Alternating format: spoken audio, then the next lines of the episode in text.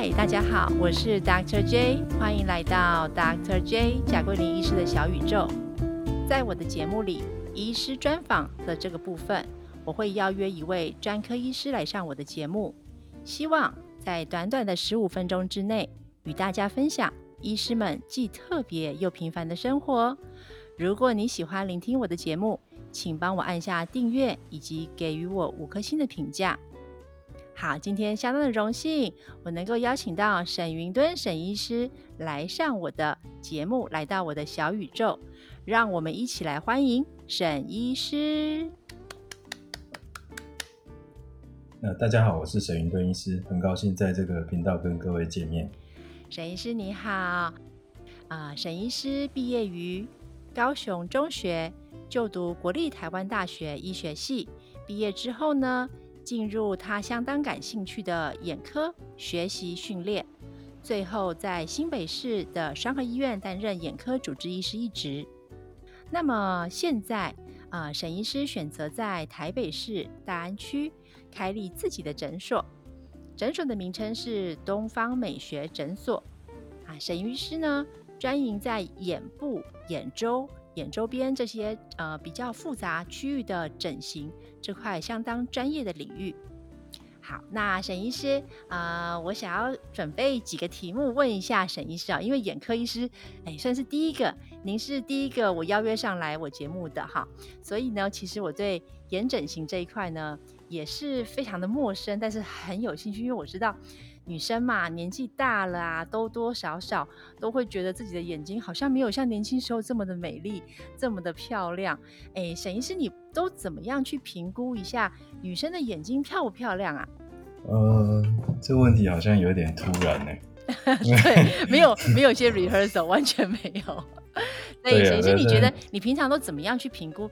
哎，眼睛对，就是应该说女生的眼睛怎么样才是漂亮的？呃，眼眼睛老实说，它是没有一个固定的准则啊。那其实还是你还是要搭配这个人的气质这样子。所以我觉得，像好比说我们一般病人来整形的时候，我们还是会希望跟他当面面谈这样子。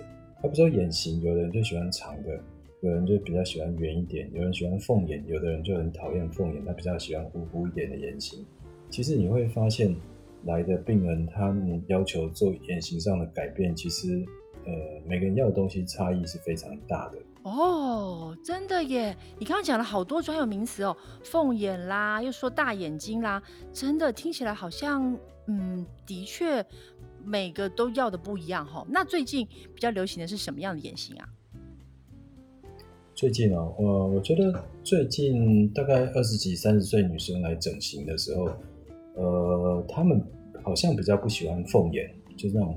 眼睛比较往上飘，特别是细细的那种凤眼，她们比较喜欢眼睛一个比较平的那种的眼型，就不要往眼尾部分不要往上飘，他们比较喜欢一个平，甚至要有点无辜的。哎，无辜，你这个形容词好难哦，怎么样叫做无辜的眼型啊？可以分享给我们听众一下吗？我好好奇。就是你你看凤眼应该很容易理解，对，凤眼很容易理解。那它呃，凤眼的话，基本上眼头的部分是比较低的，然后眼尾部分是比较高的。嗯这这样讲应该可以明白。对。所以我发现很多人，现在二十几、三十岁女生，她不喜欢这种型，她比较喜欢平一点。换句话说，就是说眼头跟眼尾大概是一样高度的。哦。那有些更极端一点，他更会跟你讲，他要真的非常无辜的感觉，也就是说，眼头甚至眼头高一点，眼尾低一点都没有关系。你可以想象那种。就是眼型稍稍到眼尾有点下垂，但是眼睛很大，那种很无辜感的眼睛。哦，所以眼头高一点，眼尾低一点，会有呈现无辜感。对，哦，当然了解，但是还要 搭，当然是要搭配搭配，当然搭配我们其他的的脸的其他的特征啦，了解了解。对，没错。嗯，那这么说，下一个问题我想要问的是，嗯，沈医师，你开过很多眼部周边的整形的手术嘛？那你觉得双眼皮这个刀啊，哈，大概几岁是最比较适合去动的？呃，年纪呢？还是说啊，也没有特别一定的年纪，就是。嗯，看不顺眼就可以去讨论要不要做这个整形。这个年纪的部分可以跟我们分享一下吗？呃，其实整形这种东西，我觉得就是心态上还是要成熟一点，大家比较清楚自己要的东西，再整形会比较好。现在目前的法规是二十岁嘛，对，我觉得二十岁算是一个不错的的时间点了啊，因为到这个时间点，差不多也清楚自己。呃，外观上的要求，呃，是可以尝试做一些改变，没有错。嗯，那呃，年轻人就是像你刚刚提到的，二十多岁啦，三十多岁做双眼皮的呃手术，哈，跟再年长一点，也许五六十岁、六六六七十岁，我相信一定是很不一样的嘛，因为呃，两个的需求会不太一样。那沈医师可以跟我们大家分享一下这两种年龄层，呃，在开刀上面呢，有什么需要特别注意的？呃，年轻人来大概就两个族群了，因为老实说，以目前就是大家 prefer 的美感来讲，通常呃，就是双眼皮还是比单眼皮来的有魅力。嗯嗯。所以现在大概很多女生还是追求双眼皮。嗯那所以来二十几岁、三十岁来做双眼皮手术，一般大概就第一个，她本身是单眼皮，嗯，然后她要变成双眼皮这样，然后她对自己的双眼皮有各式各样的想法，她希望。然后，好比说我们讲开放式啊、封闭式啊、平行啊、开扇啊等等，宽的窄的，他们其实研究都蛮清楚的。哦。那他就是要，他可能就是从他一个单眼皮要变成双眼皮，但是他现在要求不是说他只要一个双眼皮就好，他希望指定某一种双眼皮的这个风格，像我刚刚讲的，到底是呃我们讲开扇型，或者是平行式，哦，那宽的或者是窄的等等这些。他们都会其实都有讲究的。我现在患者来之前，其实都研究的蛮透彻的。他来只是问你说他比较适合哪一种这样子，那你分析给他给他听这样子。嗯。那第二个常见的族群就是，其实现在双眼皮手术其实蛮腐烂的，所以其实有时候失败的还蛮多的。那第二种第二个族群就是开坏要重修的，那这种手术就比较复杂一点，而且风险比较高。这个是年轻的族群。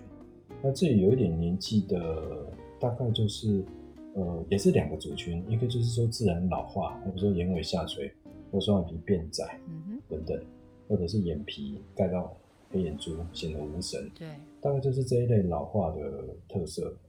然后，但是这一类双眼皮手术常常要结合一些拉皮手术，好比说提眉手术啊，或者是。甚至前额拉皮手术去成就整体的美感，它不会是单单只有做一个双眼皮手术而已。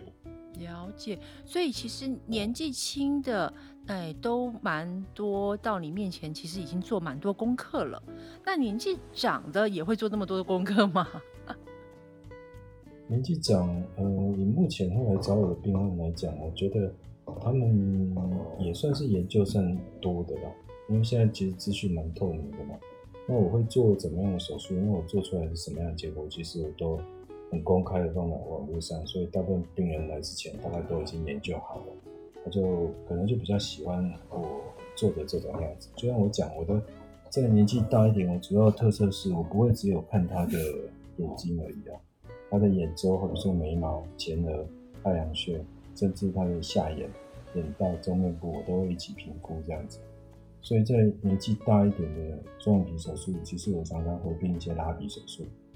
哦，因为你你光是一双眼睛变年轻，大概整张脸要变年轻，可能不太容易。毕竟眼睛在脸上占的比例也不是很大，而且要成就一个好的眼睛，常常眉毛很重要。对，因为年纪大的话，它眉毛其实很低嘛。没错。那你你把双眼皮开大，那你只有让眉毛显得更低而已啊。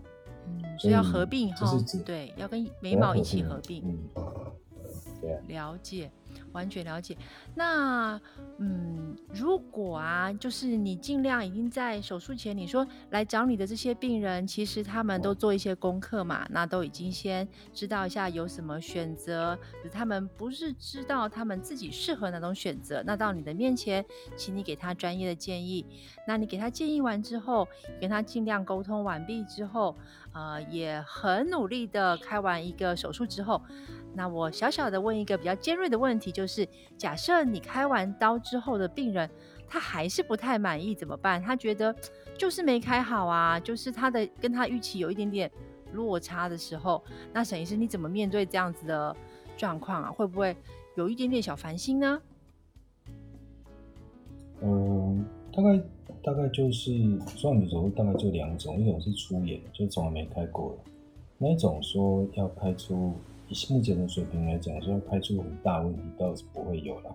那比较常纠结就两边眼型不太一样，嗯，那两边开出来眼睛不太一样的两个原因，第一个他可能本身的条件就不一样。其实你仔细看，很多人他一只眼都比较圆，另外一只眼睛比较凤眼，嗯他可能这辈子从来没有注意到这件事情，但是他开完双眼皮之后，他每天在那边照镜子，他终于发现他这件事情，然后他就会觉得是你没开好。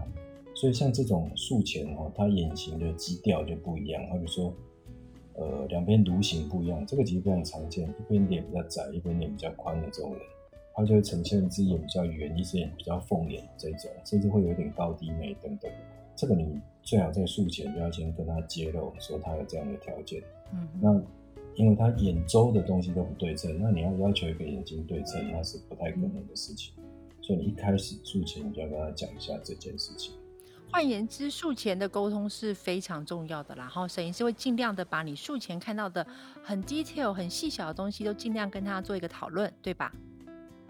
没错，你就是，嗯，因为出眼说你要开出什么问题没有，不对称是比较常见的抱怨，所以他术前不对称的条件，你大概就是要告诉他。嗯，了解。好，那我刚有在我们今天的专访之前有稍微说一下，哎，沈医师呢，他是啊高雄中学嗯毕业，然后就读国立台湾大学医学系嘛，所以沈医师是我的同班同学。那当然他不是我的高中同学，呃，所以呢，对我这边呢，再稍微轻松一下，问一下沈医师啊，你在国中、高中时期呢，你要念的书很多很多嘛，那你有没有什么特别的小秘密可以分享给我们听众？哎，什么小方法可以让你的那时候心情静下来念书呢？嗯，其实我在自己的成长过程当中，国中到高中是两个完全不同的阶段了。因为在国中以前，其实呃，我对自然科学的项的科目其实本身就蛮有兴趣的，所以我从国小到国中，其实对这些自然科学、数学这些东西，其实学习算是非常主动的。那我那时候国中的时候，算是遇到很好的老师啊。呃很好的老师，老师很是教重要数哦学，，对，老师很重要。那他知道你有兴趣，他就带着你一步步走。所以其实我，呃，我国中到高中其实没有花太多时间准备考试，因为我后来是保送的。嗯嗯，国中到高中是保送，啊，那个时候你说怎么样静下心来？其实也不太需要静下心来，因为本身就对这些学科有兴趣。嗯，所以对于你有兴趣的东西，这个很重要。所以当家长的哈，要找到孩子的兴趣，我觉得是很重要。因为你对到小孩子的兴趣，其实也不用像你刚刚说的，也不用什么静下心，因为他就是很有兴趣啊，他就是很想一直去做。那到嗯高中的时候呢，那时候你怎么准备念书的？嗯，高中从国中进到高中，其实那个时候是呃怎么讲，就是青春期的尾巴了嘛，所以后来我觉得我心态上有点转变，因为国高就是国中跟国小可能还是比较独来独往吧，因为就是对这些东西有兴趣。可到高中之后，活动开始变多了，有好比说有球类的校队啊，有各种社团，其实就开始交朋友了。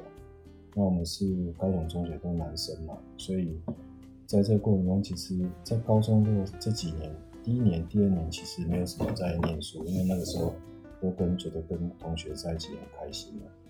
那但是到国高三的时候，不是就要考大学了嘛？然后大家就一起奋斗啊，因为那个时候其实，在那个阶段，大家都是已经感情已经很深厚，所以在学校一起念书，或者在外面补习班一起念书，其实都没有问题的。嗯，那时候就有好朋友了，了解，等于是前面是好老师，后面是好同学、好朋友，跟着沈医沈医师一起成长，很棒。今天呢，很高兴沈医师分享呃他的生活中的点点滴滴，作为一位眼科医师，在临床医学上会面临到的各种状况，呃，很希望这些分享呢，可以让来到我小宇宙的你们更认识眼科医师哦。好，那我们下次再见喽，拜拜。